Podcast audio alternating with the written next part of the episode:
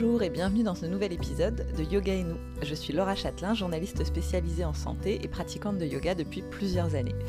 Dans ce podcast, j'explore avec des profs passionnés la façon dont le yoga bouleverse nos vies et nos corps sur et en dehors du tapis. Aujourd'hui, on va parler des cours en ligne avec Aurore, une jeune prof de yoga qui a lancé il y a quelques semaines sa plateforme de vidéos de yoga décomplexée, Aurore Asana.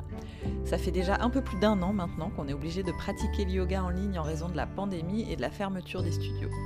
Alors bien sûr, les cours en ligne, ça existait déjà avant 2020, en tout cas pour ce qui est des vidéos YouTube ou de quelques plateformes pionnières. Mais depuis le premier confinement, l'offre a explosé et les cours via Zoom ou Instagram sont devenus la norme. Même si on espère que la réouverture des studios est pour bientôt, on fait le point avec Aurore sur cette nouvelle façon de pratiquer le yoga qui est sans doute amenée à perdurer. Quels sont les avantages mais aussi les limites pour les profs comme pour les élèves et comment s'y retrouver dans une offre qui donne un peu le tournis? Bonjour Aurore, merci beaucoup de te joindre à moi pour cet épisode. Pour commencer, est-ce que tu peux nous raconter ton parcours avec le yoga et nous expliquer bah, comment tu enseignes en ce moment, puisque à l'heure où on se parle, les studios sont toujours fermés eh ben, merci pour l'invitation. Donc euh, moi c'est Aurore, je suis prof de yoga de Yoga Vinyasa, Ashtanga, yin. Et surtout euh, je suis euh, prof depuis 2019 donc depuis pas si longtemps que ça. Un petit peu avant le Covid. Oui pas forcément le meilleur moment pour lancer son activité de prof de yoga. Sachant que j'ai démarré pendant les grèves plus exactement. Donc mais mais de toute façon ça c'est comme mon histoire de manière générale avec le yoga c'est tout a été improbable. En fait j'ai démarré le yoga en partant en Inde il y a deux ans en me disant de toute façon ça va pas dans ma vie je vais partir, tout le monde dit le yoga ça a l'air trop bien. Je pense que c'est pas pour moi, mais euh, on verra bien. Effectivement, j'arrive en Inde. Le premier cours, je me trompe de cours, ils étaient tous sur la tête. Je fais bon, effectivement, c'était pas pour moi. Ok, où je suis? Forcément, en plus, euh, tous mes amis étaient en mode mais euh, Enfin, Aurore, qu'est-ce que tu vas faire? Tu vas tenir trois jours, c'est pas, c'est pas toi de faire du yoga, t'es pas zen. Et donc effectivement, ça a été une révélation. Je suis restée un mois et demi sur place à faire du yoga euh, tous les jours. Euh, des fois, c'était dur parce que le corps n'est pas forcément habitué, le mental non plus. Euh, en plus, dans l'endroit où j'étais, c'est un ashram, donc c'est un endroit où tu, où tu restes, où tu vis en communauté. Et tu te lèves tôt le matin pour méditer, tu pratiques ensuite, tu vas manger. Enfin, c'est très très rythmé, très cadré. Et euh, contre toute attente, ça m'a plu, ça m'a fait du bien de plus avoir rien à penser pour une fois dans ma vie. Et je me suis dit, bon, bah en fait, ça, c'est ma place. Je suis rentrée en France, je me suis dit, bon, bah c'est bien, t'avais quitté ton travail, t'as voyagé, qu'est-ce que tu fais? Et là, je me suis dit, bon, je fais une formation de prof de yoga, on verra bien. De toute façon, c'est pas perdu. Euh. Et je suis partie en Indonésie, j'ai fait ma formation je suis rentrée, j'ai enseigné et depuis, euh, je me suis rendu compte que c'était vraiment ça qui était fait pour moi. Du coup, j'ai eu la chance de rapidement trouver des endroits euh, dans lesquels enseigner ou des remplacements. Et derrière, eh ben, il y a eu le confinement euh, en mars. Et du coup, j'ai commencé à enseigner en ligne en avril j'étais pas prête du tout à, aller sur du yoga en ligne. Ouais. Qu'est-ce que tu en pensais, toi, justement, du yoga en ligne euh, avant que tombe le confinement et la fermeture du studio? Est-ce que tu avais des a priori là-dessus euh? Complètement. Alors, déjà, pour moi, ma pratique, euh, je me voyais pas en faire. Donc, en plus, c'est compliqué d'enseigner quelque chose dans lequel tu crois pas. Et puis je me disais, mais enfin, euh, je vois quand je regarde une vidéo, et ça m'arrive encore euh, de regarder une vidéo, et puis je m'arrête, je prends un bout de chocolat, je fais une petite pause téléphone, et puis finalement j'en ai marre. Et, puis... et du coup, cet univers en fait me manquait, cette rigueur de tu es dans un cours, tu le fais de A à Z, et, et tu, tu penses à rien. Et ça, dans le en ligne, je pensais que je pouvais pas le retrouver. Et c'était, euh, c'était vraiment un frein. Et, euh, et les gens, j'avais l'impression qu'il y avait vraiment une barrière entre, euh, entre les gens et moi, que ce soit en tant qu'élève ou en tant que professeur. Et je pense aussi qu'il y a eu beaucoup de professeurs, beaucoup d'enseignements dans lesquels je ne me suis pas retrouvée. Il y a énormément de professeurs, soit très athlétiques, donc c'est super, hein, mais moi je ne me retrouve pas forcément là-dedans. Et il y a des professeurs qui sont aussi extrêmement spirituels. Et l'entre-deux, bah, il n'est pas forcément évident à trouver. Euh, la spiritualité, c'est quelque chose qui me plaît, mais euh, par exemple, je ne fais pas de Kundalini Yoga parce que c'est pas quelque chose aujourd'hui dans lequel je me retrouve. Et donc ça, euh, c'est compliqué de se retrouver avec le, bon prof qui fait que tu vas, tu vas te dire, ok, le yoga en ligne, c'est pas, c'est pas si horrible que ça. Ouais, parce que toi, donc avant, euh, avant le confinement, donc tu avais regardé une fois de temps en temps des vidéos comme ça, mais sans plus, tu n'avais pas accroché. Et évidemment, tu n'avais jamais proposé, toi, enseigner euh, de cours en ligne. Quoi. Et ça m'a même pas effleuré l'esprit, pour être tout à fait honnête. Et, euh, et l'autre chose qui m'a gênée après, quand j'ai commencé à me poser la question d'enseigner, c'était ce côté image. En yoga, on n'a pas de miroir, on n'a pas. et c'est ce qui m'a personnellement aidé dans ma pratique, dans mon ressenti de la relation que j'avais avec mon corps qui était assez compliquée. De pas avoir de miroir, de pas regarder si la posture elle est bien, de pas regarder euh, l'autre à côté. Et euh, en ligne, tu te vois, tu vois, tu te vois toi en tant que prof, tu te vois toi en tant qu'élève si tu es dans un truc en visio. Euh, et puis tu peux voir aussi ton environnement. ça, ça me gênait de, me dire, ah ben, on peut voir ma vaisselle pas rangée derrière, on peut euh, voir mon chat euh, qui fait n'importe quoi. Donc ça, c'était quelque chose qui me freinait. Et j'ai eu la chance d'avoir des élèves et des amis très très bienveillants. On a commencé comme ça avec des, des cours le week-end, une fois de temps en temps. Il y a énormément de cours en ligne et quand on voit ça, ce que certains et certaines font, on se dit qu'en tant que jeune prof de yoga ou en tant que prof de yoga pour euh, monsieur et madame tout le monde, on n'a pas sa place. Et, euh, et ça, c'est vrai que c'est quelque chose qui euh, il a fallu lutter contre ça en tant que professeur et même en tant qu'élève, de se dire en fait, il y a des cours pour moi. C'est important de trouver sa place parce que sinon, on, se, fait un cours et on arrête. Et alors, comment ça, comment ça a évolué? Comment tu en es arrivé à lancer carrément ta plateforme que tu, que tu as lancée assez récemment, je crois?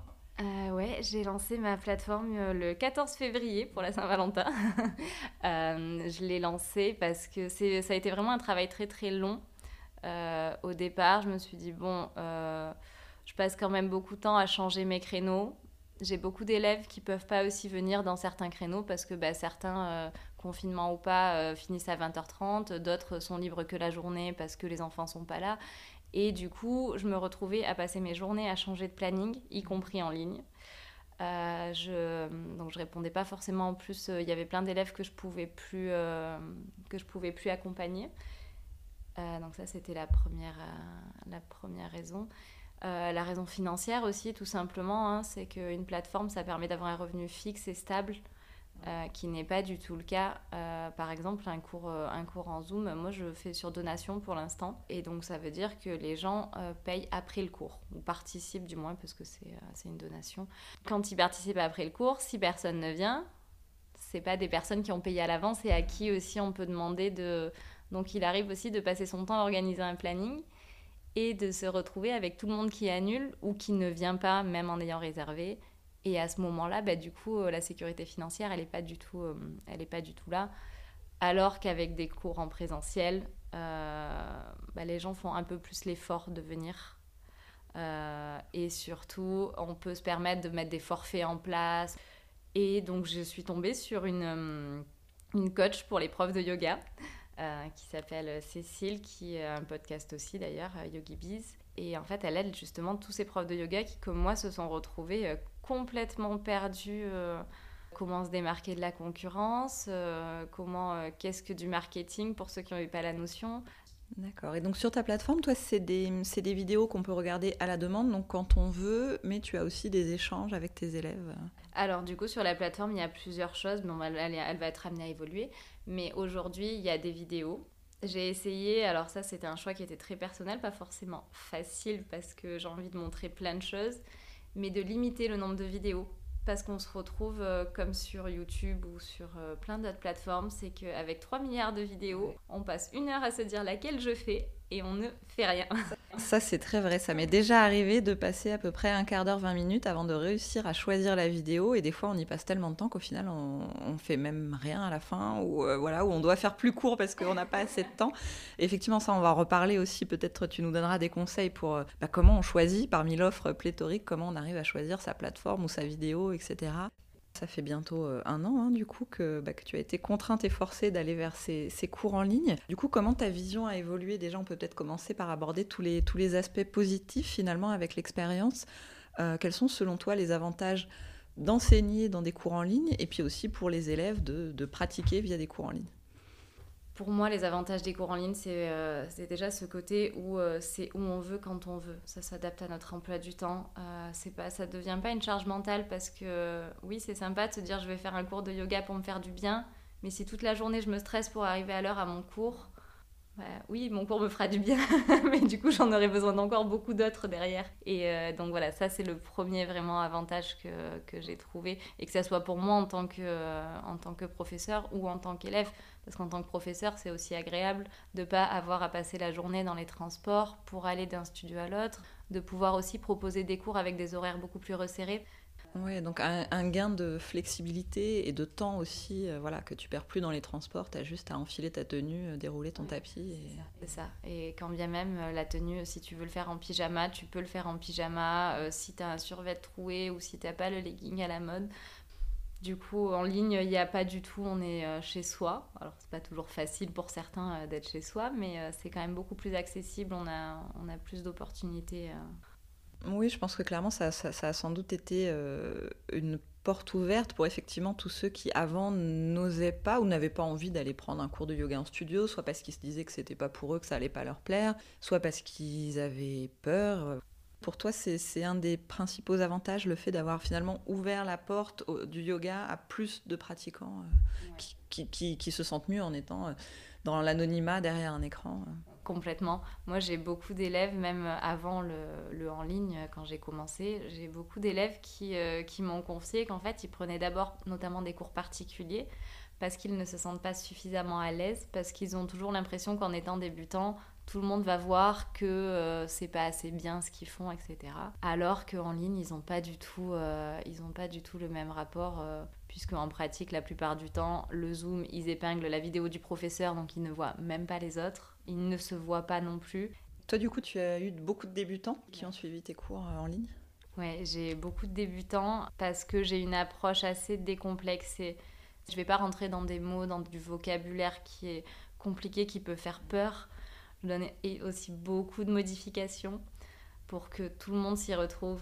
Et euh, j'ai beaucoup d'élèves qui me disent dans mon approche, et c'est ce qui plaît aux débutants, je pense, c'est que je vais avoir des phrases du type Mais si t'es pas encore tombé, et alors qu'ils sont sur le point de tomber, bah, c'est rassurant en fait de savoir que, euh, que c'est normal quand on est débutant. Et, euh, et j'ai fait ça aussi parce que moi, c'est une approche qui me correspond. J'ai démarré le yoga, je fais pas partie des gens qui euh, font du yoga depuis 15 ans.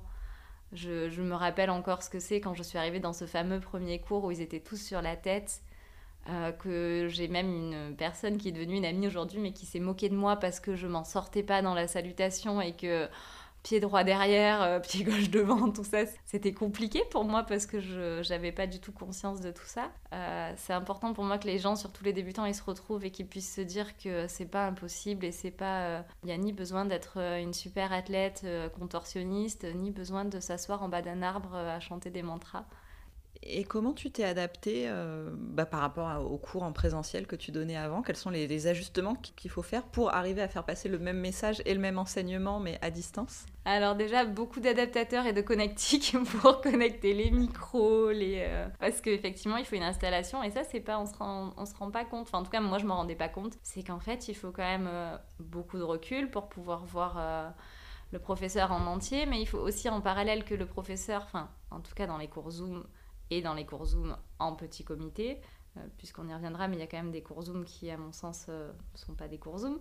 Euh, dans ces cours en petit comité, bah, si le prof, vous le voyez bien qu'il est à distance, ça veut dire qu'il faut que lui puisse vous voir. S'il est sur un tout petit téléphone, ça va pas marcher. Donc toute cette, cette technique-là, il, a fallu, il a fallu acheter des micros aussi pour avoir du son correct. Il a fallu acheter de la lumière parce que l'été, ça marche bien. En mars, avril, ça marchait bien. Et puis quand on est arrivé en septembre, C'était. Euh, ouais, donc c'est quand même un, investissement euh, technique et financier au début. Euh. Bien sûr.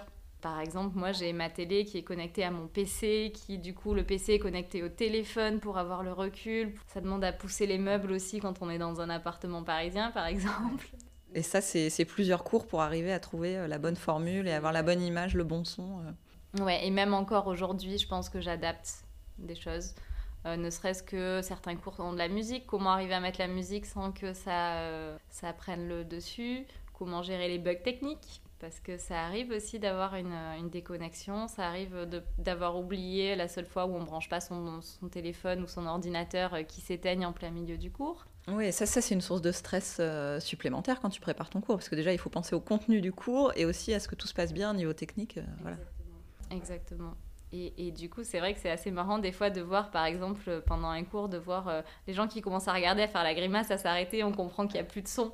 Donc il y a pas mal d'anecdotes assez marrantes euh, sur, euh, sur ça, parce qu'on voit les grimaces, on dit, ah, là, il y a un truc qui ne doit pas marcher. Oui, globalement, tu n'as pas eu de gros, de gros ratages, c'était toujours rattrapable sur le moment, ou des fois tu es obligé d'arrêter un cours en plein milieu parce qu'il y a un problème technique Alors, une seule fois, j'ai arrêté un cours parce qu'effectivement, il y a eu des problèmes techniques et ça s'est enchaîné et en fait, au bout d'un moment, que ce soit moi ou les élèves, que moi, j'arrivais plus à donner ce que je voulais donner, à transmettre ce que je voulais transmettre. Ouais, donc ça, c'est l'adaptation effectivement à la technique. Et sur l'adaptation dans, dans, la façon d'enseigner à distance, pour toi, elle se situe où la différence? Et qu'est-ce qui t'a demandé le plus de, travail dans tout ça pour arriver à trouver une, façon d'enseigner dont tu sois satisfaite? Alors après, on est quand même de base très formé à ajuster euh, de manière vocale, de manière générale, dans la plupart des formations, je pense. Ah, donc déjà, c'est un très bon outil. Par contre, ce qui peut être frustrant, c'est que bah, des fois, les gens n'ont pas forcément euh, la salle qui va bien, la pièce qui va bien, la lumière qui va bien. Chacun fait comme il peut avec ce qu'il a, et ce qui est très bien. Mais du coup, on ne peut pas faire le tour de l'élève pour lui conseiller. Euh. Oui, c'est-à-dire que certains, tu vas les voir de face, d'autres, ils vont être de profil, certains, tu vas bien les voir, d'autres un peu moins bien. Exactement. Donc, on va, on va ajuster. Après, l'avantage, c'est qu'ils sont tous regroupés sur une petite zone. donc, on les voit tous au même endroit. Donc ça, c'est euh, assez marrant. Euh, après, on se retrouve aussi beaucoup à enseigner euh, dans des positions bizarres et qui sont pas très saines pour nous, par contre. Parce que ben, on se retrouve la tête tordue pendant qu'on a un chien tête en bas pour pouvoir regarder et corriger les gens aussi. Et en même temps, si on le fait pas, ben, les gens qui n'ont pas l'audio, par exemple, se retrouvent du coup à sortir de la posture. Oui, et c'est vrai que ça, c'est un problème qu'on peut avoir aussi en tant qu'élève quand on prend un cours en ligne. Déjà, je trouve que c'est plus facile quand on est habitué parce que simplement on se laisse guider par la voix. Moi, je sais que je regarde jamais l'écran quasiment, sauf des fois je remets mes lunettes parce que là j'ai rien compris à la posture qui vient d'être expliquée, donc faut que j'ai le visuel pour vérifier. Mais pour les débutants, moi je trouve ça compliqué justement de faire et regarder l'écran en même temps. Donc oui, pour le prof, c'est le même problème. C'est exactement le même problème. Après, il y a quand même beaucoup de postures qui reviennent et euh, c'est là où moi j'invite à passer souvent par le même professeur c'est que moi, mes élèves, ils, maintenant, ils, enfin en tout cas ceux qui ont l'habitude de pratiquer avec moi, à force, quand je, selon la séquence, quand je vais dire ramener votre pied à l'avant, la question va moins se poser ou pas du tout se poser parce qu'ils auront vu le début, ils auront compris où est-ce que je veux en venir, pourquoi. Que quand on connaît pas, bah, il y a dix façons de ramener son pied à l'avant de son tapis, euh, sur le côté, euh, en diagonale. Enfin, il y a Ouais, donc effectivement, oui, ça, je pense que ça fait, ça fait partie des conseils qui sont intéressants à donner. En, suivant toujours le même prof, il va y avoir des automatismes qui vont se mettre en place et les consignes seront plus claires de toute façon au fur et à mesure. Et donc, il y aura de moins en moins besoin de regarder l'écran quand on pratique.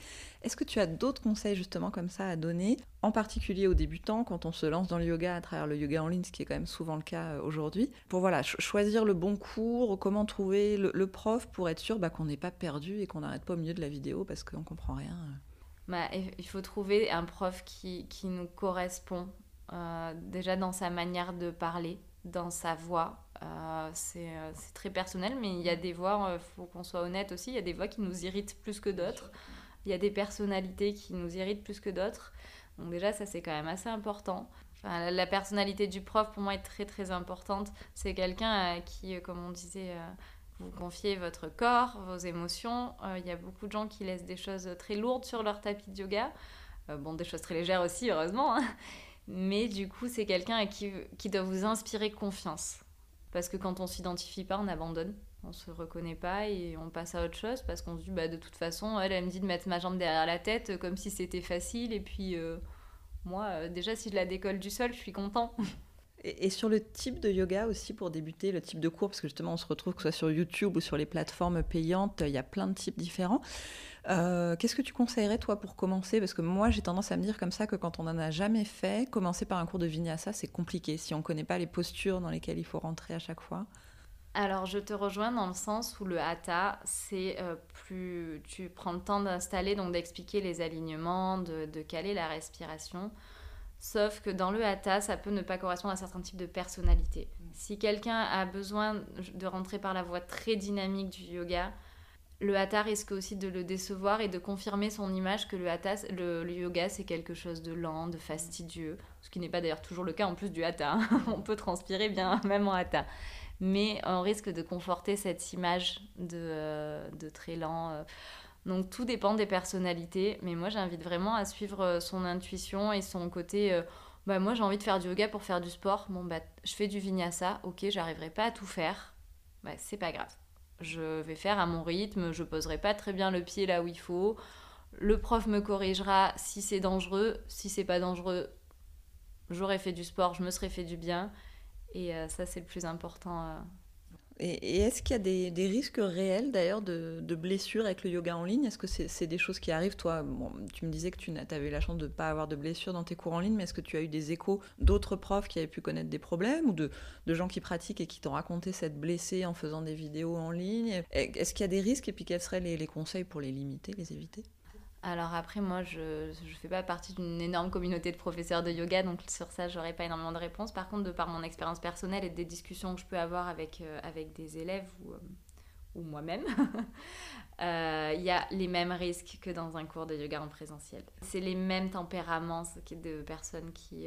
c'est souvent le, principe de se dire, bah non, je vais aller plus loin. Bah là, je vois qu'elle fait un truc qui ne me viendrait pas en tête, le, professeur ou la professeure, et eh ben je vais quand même le faire. Elle fait le grand écart, bah, ça fait 20 ans, je le faisais quand j'avais 10 ans, je peux le faire. Donc en fait, ce sera la même chose qu'en présentiel finalement. Euh, donc moi, j'invite vraiment juste à s'écouter, à se dire euh, est-ce que j'ai mal? Et surtout, est-ce que j'ai mal ou est-ce que c'est de l'inconfort? Parce qu'on confond quand même pas mal les deux. Mais c'est pas évident de trouver le, juste milieu où, on nous dit il faut que ça travaille, donc euh, l'inconfort, on peut aller dedans, ça peut passer, mais il faut pas avoir mal. Mais c'est pas forcément, je pense, évident pour les gens de faire la, vraie différence entre les deux. C'est extrêmement difficile et moi, à titre personnel, j'ai mis plusieurs mois à comprendre la différence. J'ai eu des professeurs qui m'ont dit non, mais c'est parce que tu es feignante. Merci. mais en réalité, c'est parce que cette zone, elle est, elle est extrêmement, euh, elle est, elle est mouvante en fait. Et puis ça dépend des jours, notre. Euh, euh, et, pour ça, moi, j'invite juste à respirer, à prendre une ou deux respirations et dire Ok, est-ce que je peux rester là si je, si je respire profondément Est-ce que je peux rester? Si c'est non, sortez. Mm. De toute façon, ça, finira par venir. Il y a plein de choses qui finissent par venir à force avec le temps. Et même si on ne les travaille pas euh, d'une manière acharnée, ça finit par venir en travaillant d'autres choses. Oui, donc en, cas de, douleur où on sent que vraiment, même en respirant euh, profondément, ça passe pas, on sort doucement de cette posture et on prend par exemple la posture de l'enfant en attendant que le prof passe à autre chose. Et, euh, quand bien même c'était de l'inconfort et pas de la douleur, bah, ça a eu le mérite de venir essayer de la, de la formaliser, cette limite. Donc du coup, ça a eu le mérite d'essayer. et, euh, et, je crois que c'est ça aussi, il faut accepter des fois de ne pas avoir de réponse c'est pas blanc ou noir. Et dans notre corps, c'est jamais euh, exactement la bonne posture. Euh, et c'est ce qu'on cherche, à trouver euh, ce qui nous correspond.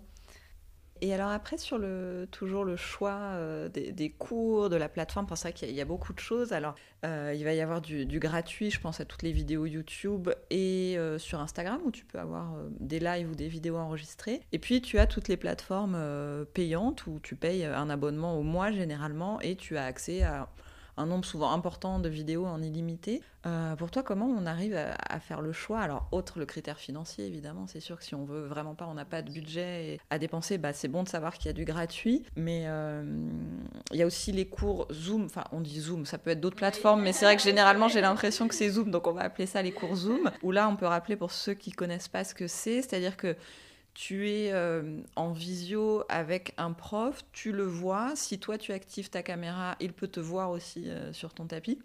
Et donc finalement c'est comme un cours en présentiel, sauf que tout se fait en visio à distance, mais tu peux avoir les conseils, les ajustements du prof sur ce que tu es en train de faire euh, à l'instant T. Comment on s'y retrouve dans tout ça? Honnêtement, un des premiers critères, moi c'est ce, ce, côté choix. Je trouve qu'on a beaucoup trop de charge mentale dans notre quotidien faut que voilà faut, que ça soit simple efficace. Il faut des fois pas trop se laisser le choix d'avoir euh, Oui, ouais, trop de choix peut te perdre. Donc effectivement, je pense que bah, le plus simple, c'est quand tu avais un prof que tu suivais déjà avant et qui tu faisais déjà des cours. Là, s'il propose une offre en ligne et des cours en visio, bah, c'est génial. Tu sais que tu peux le faire avec lui et continuer presque comme avant. Mais c'est vrai que c'est plus difficile euh, ouais, quand tu commences de zéro ou que tu as envie aussi de découvrir d'autres profs parce que c'est quand même l'occasion de découvrir d'autres cours. Mais euh, oui, alors les plateformes, je pense que ce qu'on peut dire aussi, c'est qu'on peut les tester généralement. Il y, a, il y a une semaine d'essai gratuite la plupart du temps, j'ai l'impression. Donc ça, ça peut être pas mal quand même pour aller regarder, voir si on y trouve son bonheur ou pas. Alors l'avantage des plateformes, justement, déjà par rapport euh, à,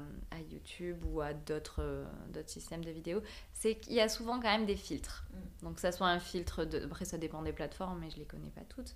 Il y a des filtres de temps, des filtres pour certains euh, de localisation physique. Je veux travailler mes abdos, je veux travailler mes fesses, mm. des zones du corps. Il y a aussi parfois des filtres de, de style style de yoga.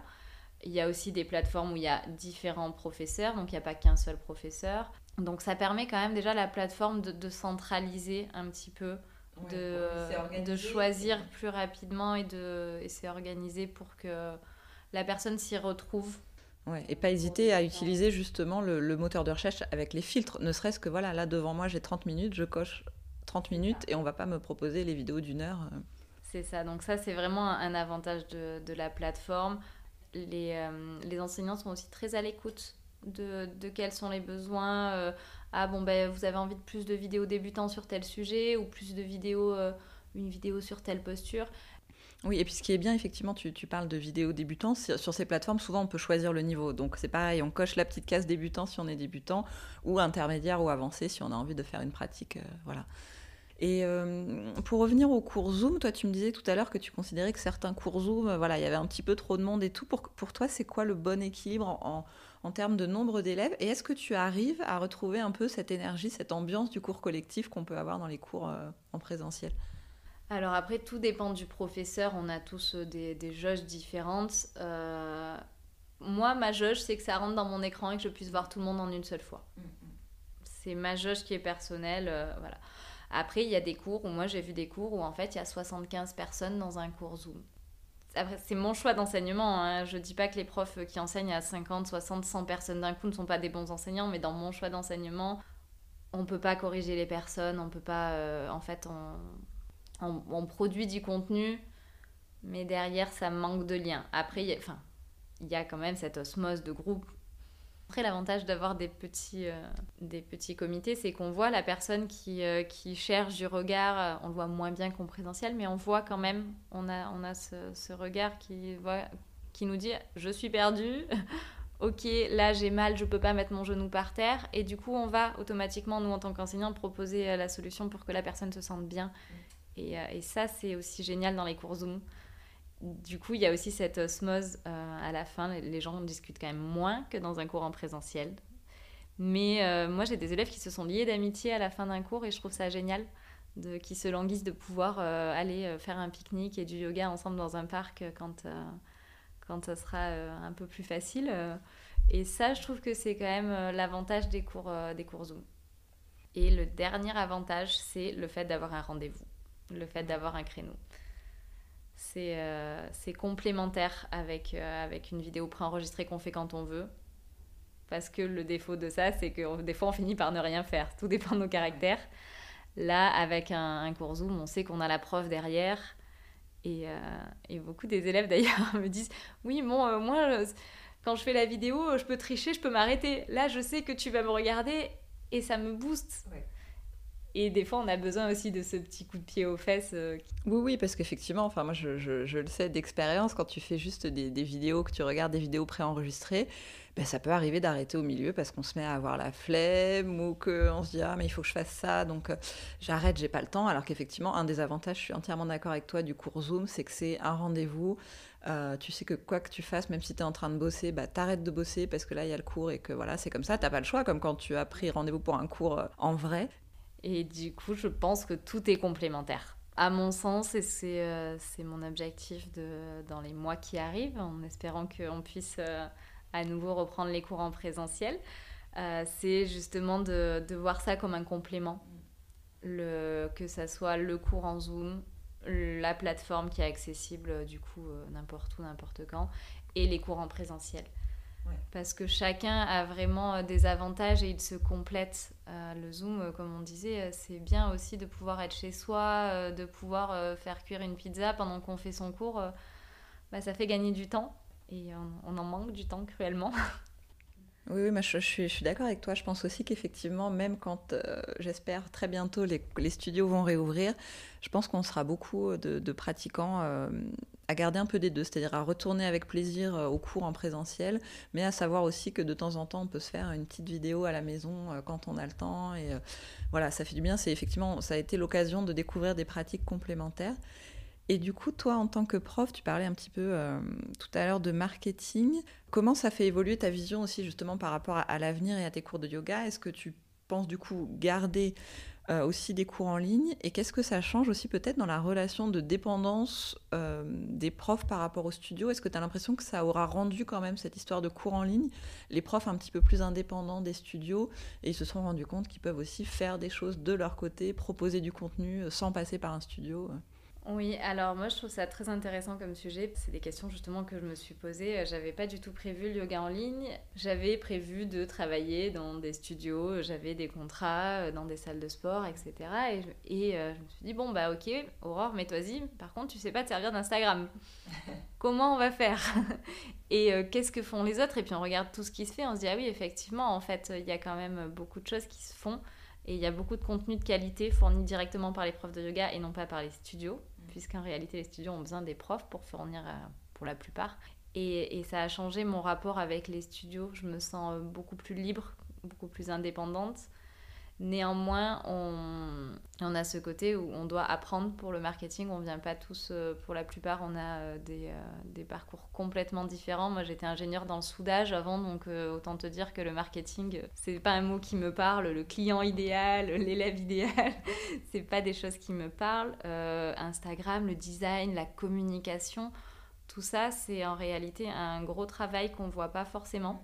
Euh, tout ça pour dire qu'effectivement, il y a un gros travail de marketing, de communication, de fournir du contenu, qu'est-ce que du contenu, euh, à qui je m'adresse, pourquoi je m'adresse? Donc on développe énormément notre personnalité et ça c'est très très intéressant de trouver euh, vraiment à qui on parle le plus.